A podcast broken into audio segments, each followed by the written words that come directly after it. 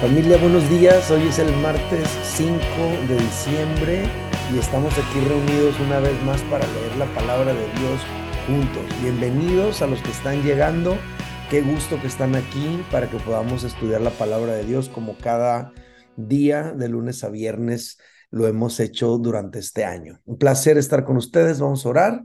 Vamos a ponernos en las manos de Dios y que sea Él el que habla en nuestro corazón. ¿Sale? Vamos a orar. Padre, gracias por esta mañana otra vez. Aquí estamos congregados alrededor de tu palabra con el deseo de aprender de ti. Por favor, Señor, que tu palabra hoy produzca en nosotros lo que tiene que producir. Esos frutos eh, de acuerdo a tu voluntad, Señor, y que podamos vivir vidas que te honren. Habla nuestro corazón, en el nombre de Jesús. Amén. Familia, hoy toca leer el capítulo 22 de Josué. Y en este capítulo lo que vamos a encontrar es un malentendido entre las tribus. Hoy vamos a hablar acerca de, de, cómo resolver malos entendidos. Vamos a aprender mucho en este capítulo. ¿Listos? Ok, Josué capítulo 22 dice así.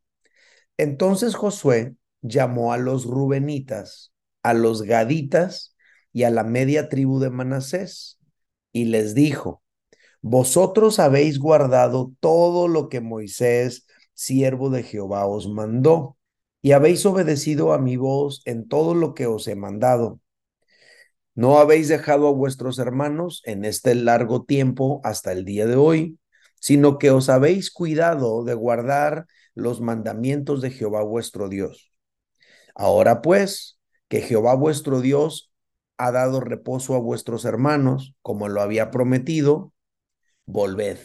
Regresad a vuestras tiendas, a la tierra de vuestras posesiones, que Moisés, siervo de Jehová, os dio al otro lado del Jordán, solamente que con diligencia cuidéis de cumplir los mandamientos y la ley que Moisés, siervo de Jehová, os ordenó, que améis a Jehová vuestro Dios y andéis en todos sus caminos, que guardéis sus mandamientos y les sigáis a él y les sirváis de todo vuestro corazón y de toda vuestra alma. Y bendiciéndolos, Josué los despidió y se fueron a sus tiendas.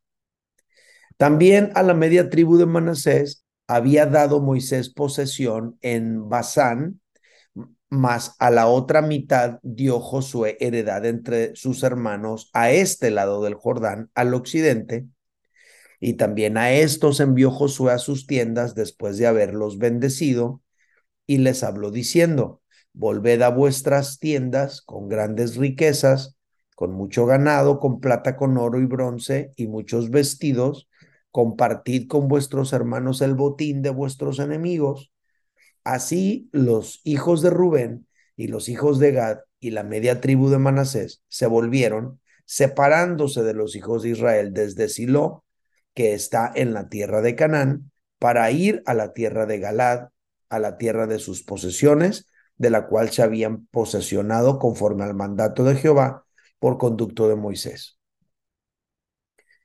Llegando a los límites del Jordán, que está en la tierra de Canaán, los hijos de Rubén y los hijos de Gad y la media tribu de Manasés edificaron allí un altar junto al Jordán, un altar de grande apariencia. Y los hijos de Israel oyeron decir a los hijos de Rubén y a los hijos de Gad y a la media tribu de Manasés, habían edificado un altar frente a la tierra de Canaán en los límites del Jordán, del lado de los hijos de Israel. Cuando oyeron esto los hijos de Israel, se juntó toda la congregación de los hijos de Israel en Silo para subir a pelear contra ellos. Y enviaron los hijos de Israel a los hijos de Rubén y los hijos de Gad y la media tribu de Manasés en tierra de Galad, a Finés, hijo de, del sacerdote Eleazar, y a diez príncipes con él, un príncipe por cada casa paterna y de todas las tribus de Israel, cada uno de los cuales era jefe de la casa de sus padres entre los millares de Israel, los cuales fueron a los hijos de Rubén y a los hijos de Gad y a la media tribu de Manasés y en la tierra de Galad y les hablaron diciendo, toda la congregación de Jehová dice así, ¿qué transgresión es esta con que prevaricáis contra el Dios de Israel para apartaros hoy de seguir a Jehová, edificándoos altar para ser rebeldes contra Jehová? ¿No ha sido bastante la maldad de peor de la que no estamos aún limpios hasta el día de hasta este día, por el cual vino la mortandad a la congregación de Jehová? ¿Para qué vosotros os apartéis hoy de seguir a Jehová? Vosotros os rebeláis hoy contra Jehová y mañana se airará él contra toda la congregación de Israel. Si os parece que la tierra de vuestra posesión es inmunda, pasaos a la tierra de la posesión de Jehová, en la cual está el tabernáculo de Jehová, y tomad posesión entre vosotros, pero no os rebeléis contra Jehová, ni os rebeléis contra nosotros, edificando altar, además del altar que Jehová vuestro Dios. No cometió Acán, hijo de Sera, prevaricación en el anatema y vino, la, y vino ira sobre toda la congregación de Israel. Y aquel hombre no pareció, no pereció solo en su iniquidad, entonces los hijos de Rubén y los hijos de Gad y la media tribu de Manasés respondieron y dijeron a las cabezas de los millares de Israel, Jehová Dios de los dioses, Jehová Dios de los dioses, Él sabe y hace saber a Israel si fue por rebelión o prevaricación contra Jehová, no nos salves hoy, sino hemos edificado este altar para volvernos en pos de Jehová o para sacrificar holocausto u ofrenda o para ofrecer sobre él ofrendas de paz. El mismo Jehová nos lo demande. Lo hicimos más bien por temor de que mañana vuestros hijos digan a nuestros hijos, ¿qué tenéis vosotros con Jehová Dios de Israel? Jehová ha puesto por lindero el cordán entre nosotros y vosotros, oh hijos de Rubén e hijos de Gad. ¿No tenéis vosotros parte en Jehová y así vuestros hijos haréis que nuestros hijos dejasen de temer a Jehová? Por esto dijimos, edifiquemos ahora un altar no para holocaustos ni sacrificio, sino para que sea un testimonio entre nosotros y vosotros y entre los que vendrán después de nosotros, de que podemos hacer el servicio de Jehová delante de él con nuestros holocaustos, con nuestros sacrificios y con nuestras ofrendas de paz. Y no digan mañana vuestros hijos a los nuestros, vosotros no tenéis parte en Jehová. Nosotros pues dijimos, si aconteciere que tal digan a nosotros o a nuestras generaciones en lo porvenir, entonces responderemos, mirad el símil del altar de Jehová, el cual hicieron nuestros padres, no para holocaustos o sacrificios, sino para que fuese testimonio entre nosotros y vosotros.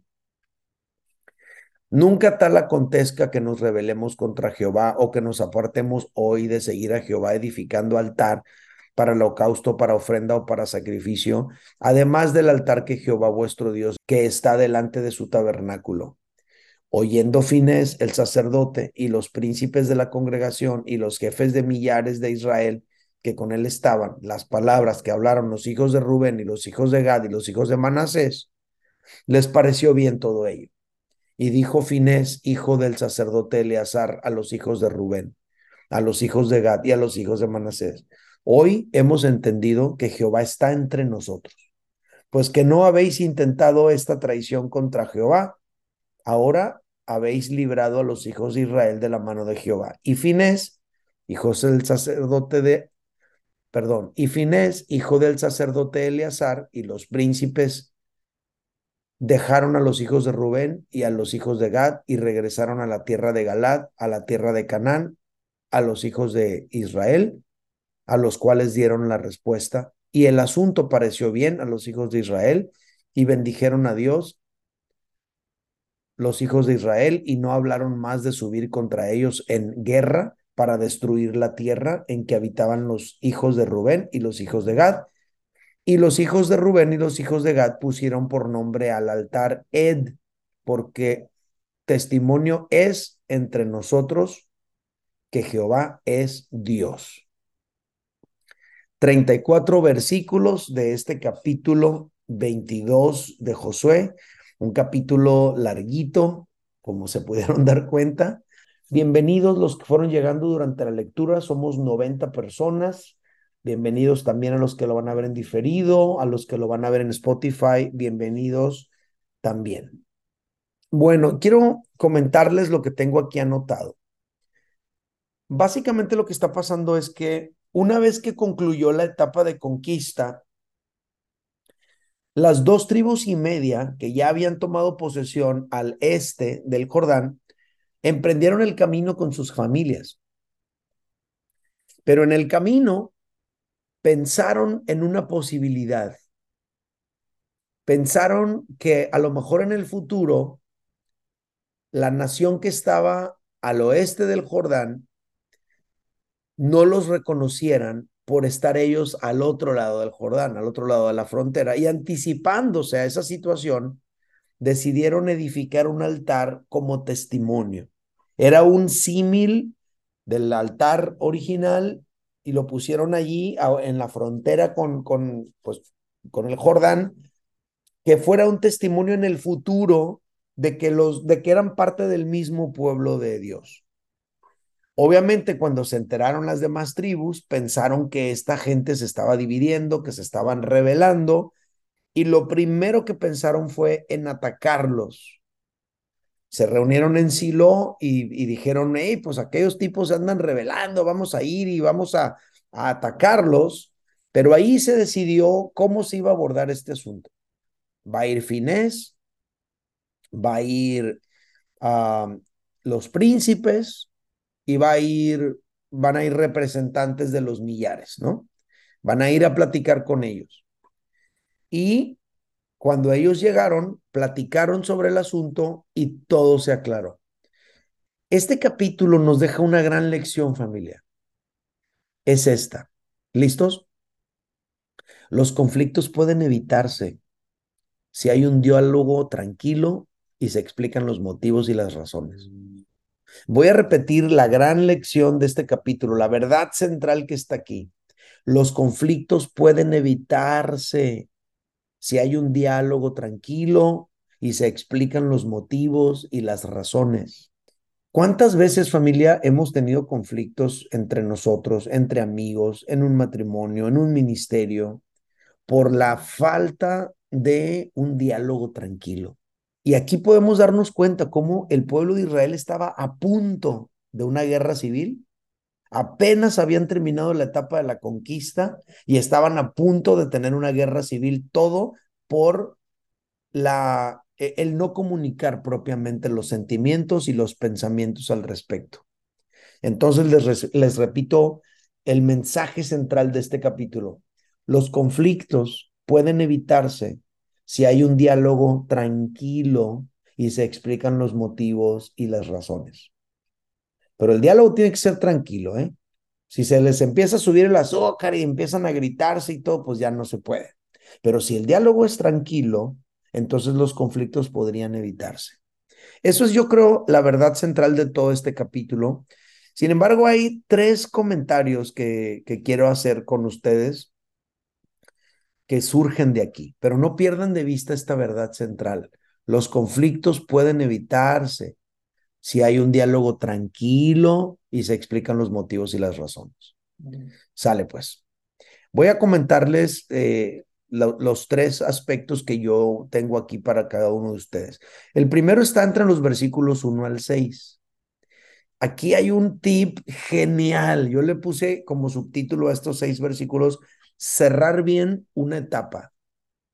Cuando terminó la etapa de la conquista, familia, una vez que ya se les asignaron las ciudades a los levitas, ya no, ya no iba a haber campañas militares generales.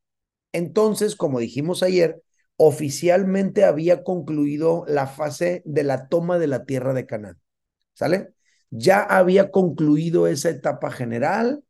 Entonces, ahora a otra cosa mariposa.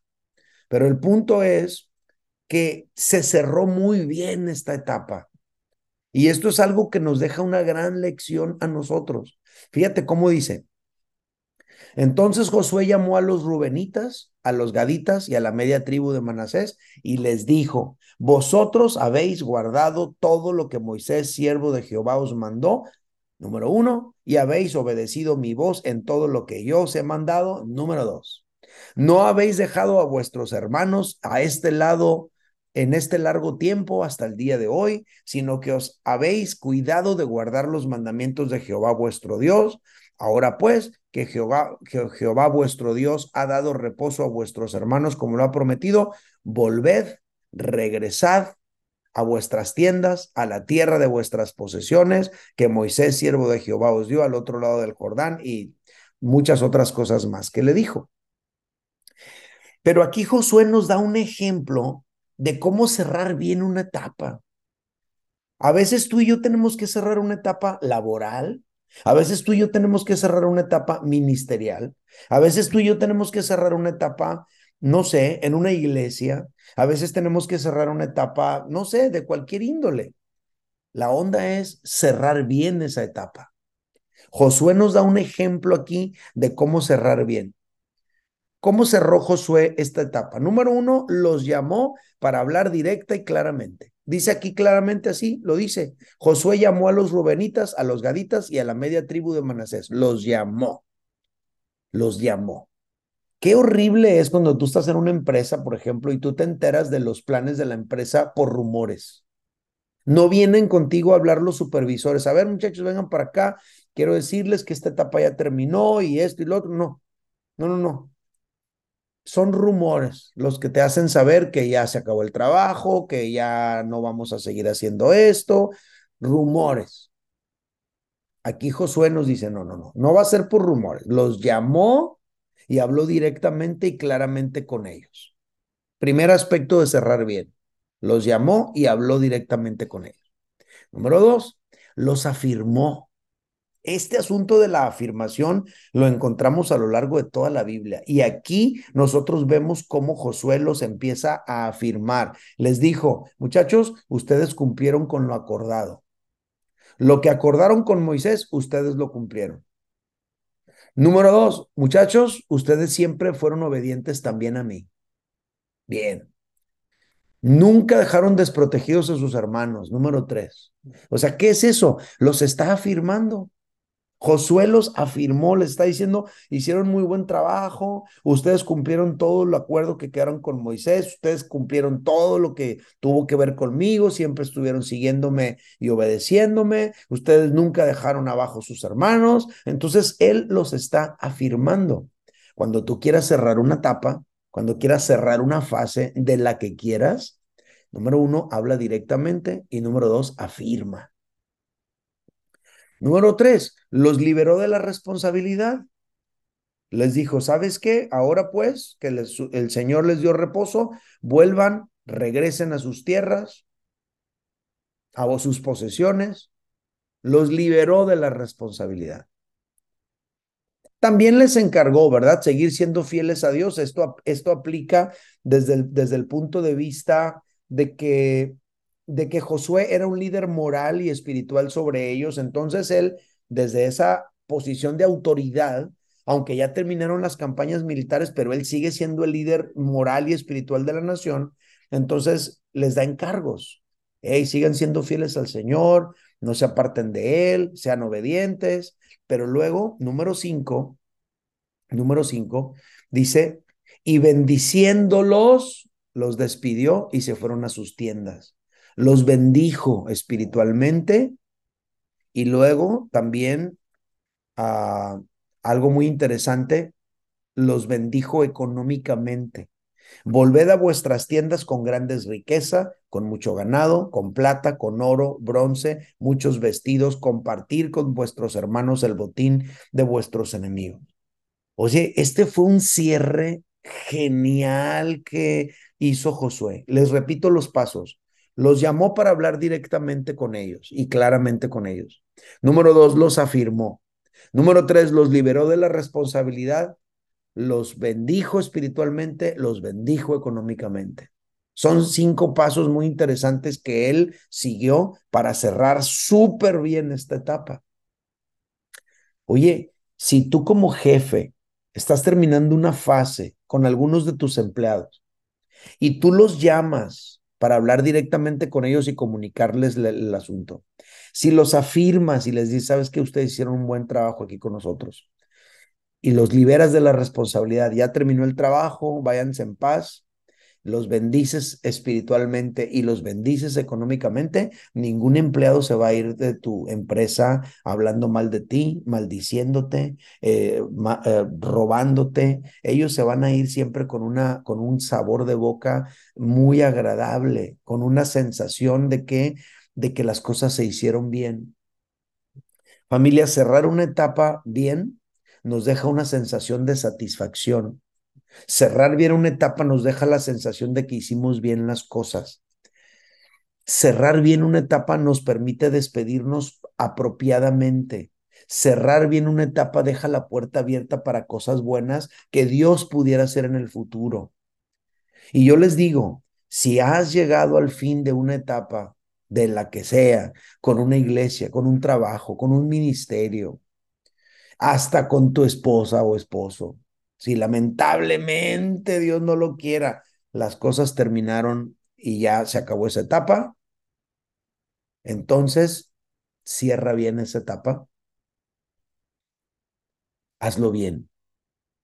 Habla directa y claramente. Empieza el diálogo afirmando.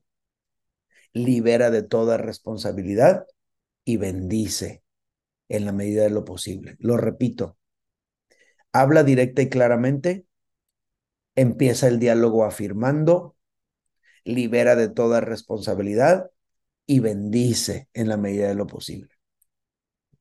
Este fin de esta etapa, pues habla de que ya terminó la etapa de conquista, órale pues, aquí se rompió una taza, cada quien para su casa, pero los llama, hablan directo, los afirma, los libera de toda responsabilidad y los bendice. Ojalá así terminaran siempre las cosas. Dios no lo quiera. Si alguno de los presentes ha terminado o está terminando una etapa, a lo mejor matrimonial, en la medida de lo posible, hazlo así. Habla directamente, afirma, libera de toda responsabilidad y bendice. Si tienen hijos en común, un día esos hijos van a terminar la secundaria, la prepa, se van a graduar de la universidad se casarán con alguien. Habrá muchas ocasiones en las que tendrás que coincidir con tu ex. ¿Por qué terminar peleados como enemigos? Ni modo, es lamentable, nadie queremos que las cosas sucedan así, pero a veces así suceden. A veces así suceden. Entonces, habla directa y claramente, empieza el diálogo afirmando, libera de toda responsabilidad, y bendice en la medida de lo posible.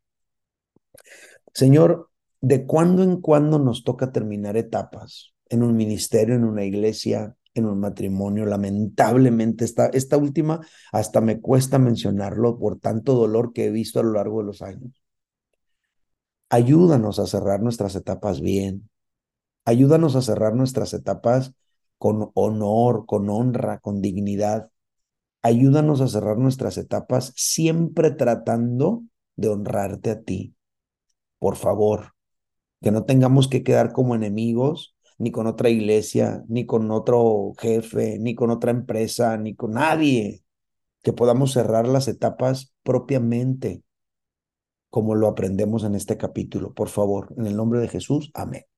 El segundo comentario que tengo aquí, familia, está en el verso 10.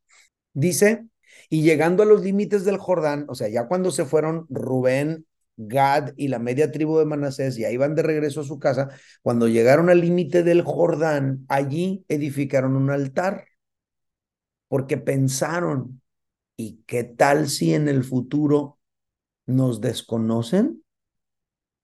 Entonces yo le puse a esta, a esta sección el temor a lo posible, así le puse, el temor a lo posible. Miren, al llegar al Jordán, Rubén, Gad y la media tribu de Manasés, y al sentir la adrenalina de que están saliendo del territorio más grande y están cruzando la división del Jordán, eso los hizo pensar, ¿y si en el futuro los de este lado nos desconocen? ¿Y si en el futuro ya no nos consideran pueblo de Dios porque estamos al otro lado del Jordán? Eso les impulsó a edificar un altar como testimonio. Pero este es el punto, familia, este es el punto. Al no comunicar sus temores y al actuar por cuenta propia, se despertaron sospechas, obviamente. Y no nada más sospechas, se levantaron temores también de la otra parte. Número uno, temor a que se estuvieran rebelando contra Dios. Y número dos, temor a que por eso Dios pudiera traerles castigo otra vez. Entonces ellos vienen inmediatamente a hablar con ellos y a decirles, hey, ¿qué onda? ¿Cómo se les ocurre? Mira nada más, ¿por qué están edificando este altar? Y luego empiezan a hablar del pasado, ¿no? ¿No se acuerdan el broncón allá con Beor cuando tuvimos la mortandad? Todavía ni nos recuperamos del broncón ese. Y luego les vuelven a decir, ¿no se acuerdan de lo que acaba de pasar con Acán? O sea, el pecado de unos nos afecta a todos. ¿Cómo se les ocurre estar haciendo esto? Porque eso es lo que ellos pensaban. Ellos dijeron, se están rebelando contra Dios, pero Dios no los va a castigar nomás a ellos, nos va a castigar a todos. Entonces, ellos vinieron otra vez y hablaron de frente.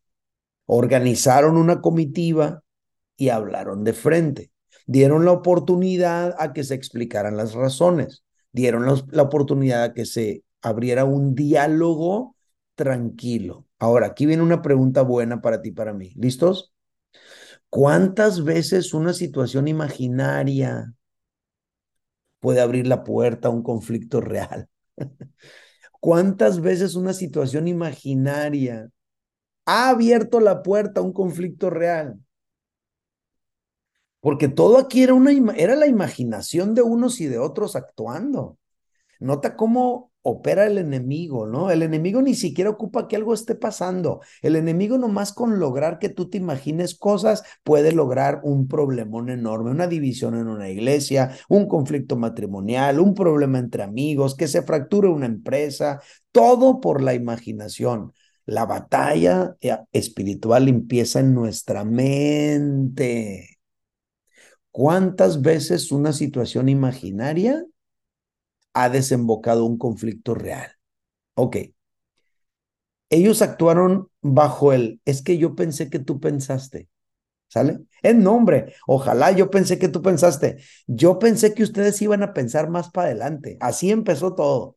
Es que no, pues nosotros nos imaginamos que más para adelante sus hijos o sea, ellos están imaginándose el futuro, están pensando en los hijos que todavía ni nacen, lo que van a pensar de nosotros que estamos acá. Entonces es un temor imaginario, una situación imaginaria produciendo un conflicto real.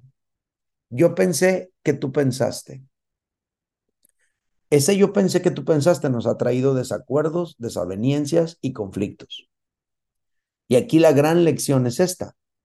Es mejor comunicar mis temores a tiempo que actuar por impulso, abriendo puertas a conflictos futuros. Lo voy a repetir.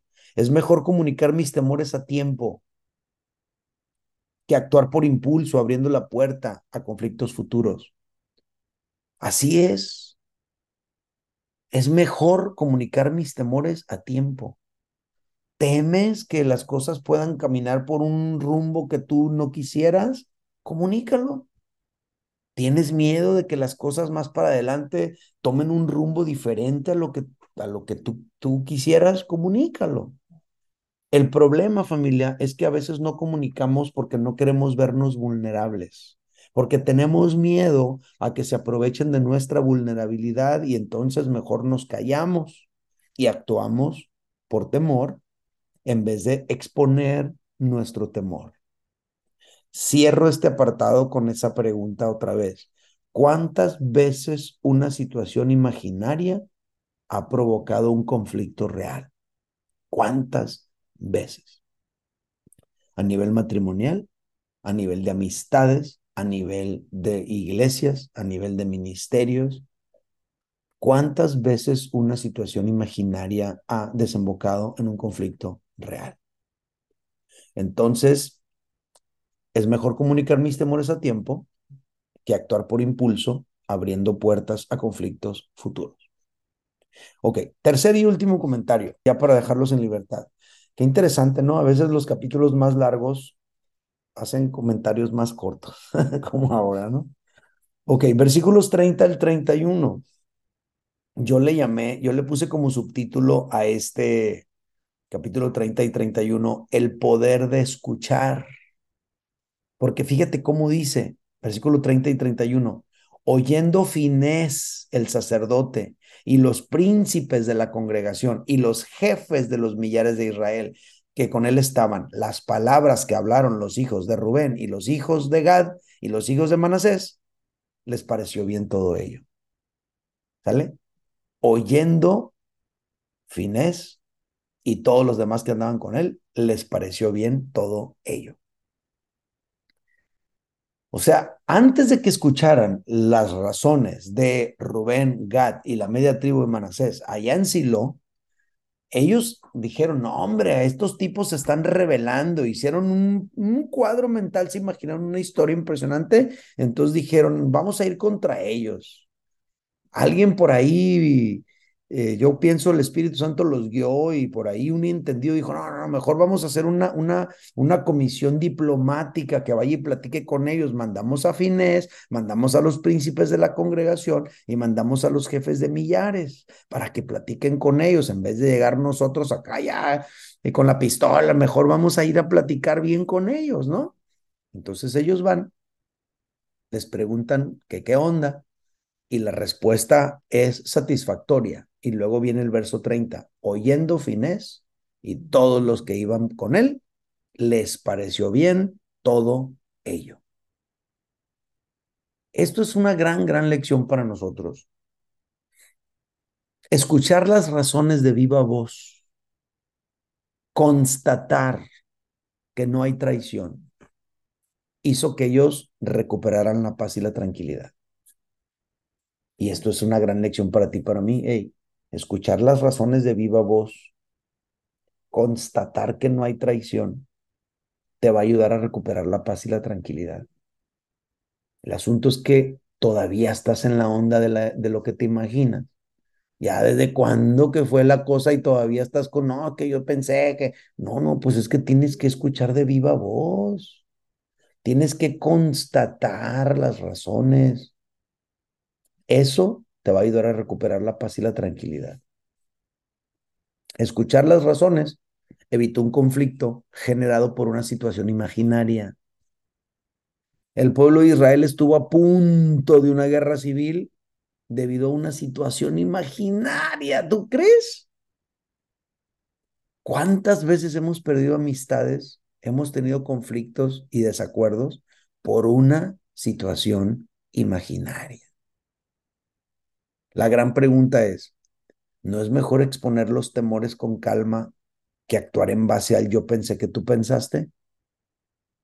¿No es mejor exponer los temores con calma que actuar en base al yo pensé que tú pensaste? Pues la respuesta, según yo, es que sí. Es que sí. Entonces, este capítulo, a pesar de que es un asunto, pues de hace miles de años atrás, y a pesar de que es un asunto que se trata de un país, de una nación, de tribus, nos deja grandes lecciones a ti y a mí en cuanto al manejo de, las, de los conflictos a nivel relacional. Son tres temas que abordamos. El primero, si vas a cerrar una etapa, ciérrala bien. ¿Vale? Habla directo, empieza el diálogo afirmando, libera de toda responsabilidad y bendice en la medida de lo posible. Número dos, no permitas que el temor a lo posible, o sea, una situación imaginaria, genere un conflicto real. Y número tres y último, ejerce el poder de escuchar. Escuchar las razones evitó un conflicto generado por una situación imaginaria. Muy bien familia, esa es la, la, lectura del día de hoy. Gracias a todos por estar aquí. Déjenme orar por ustedes y los dejo en libertad. ¿Sale? Padre, gracias por esta mañana. Qué bendición tan enorme haber estado juntos leyendo tu palabra este día, martes. Gracias por todo lo bueno que ha sido. Gracias porque tu palabra siempre nos instruye, nos permite ser mejores. Yo te pido por mis hermanos, bendícelos y guárdalos de todo mal. Donde quiera que estén, donde quiera que vayan, Señor, acompáñalos. Que tu gracia y tu favor los rodeen siempre y que puedan seguir viviendo una vida que te honre donde quiera que estén, que sean luz del mundo y sal de la tierra donde quiera que ellos vayan. Protégelos de todo peligro, protégelos de todo acto violento en sus ciudades. En el nombre de Jesús. Amén. Familia, gracias por acompañarme esta mañana. Que Dios les bendiga. Compartan esta lectura con alguien.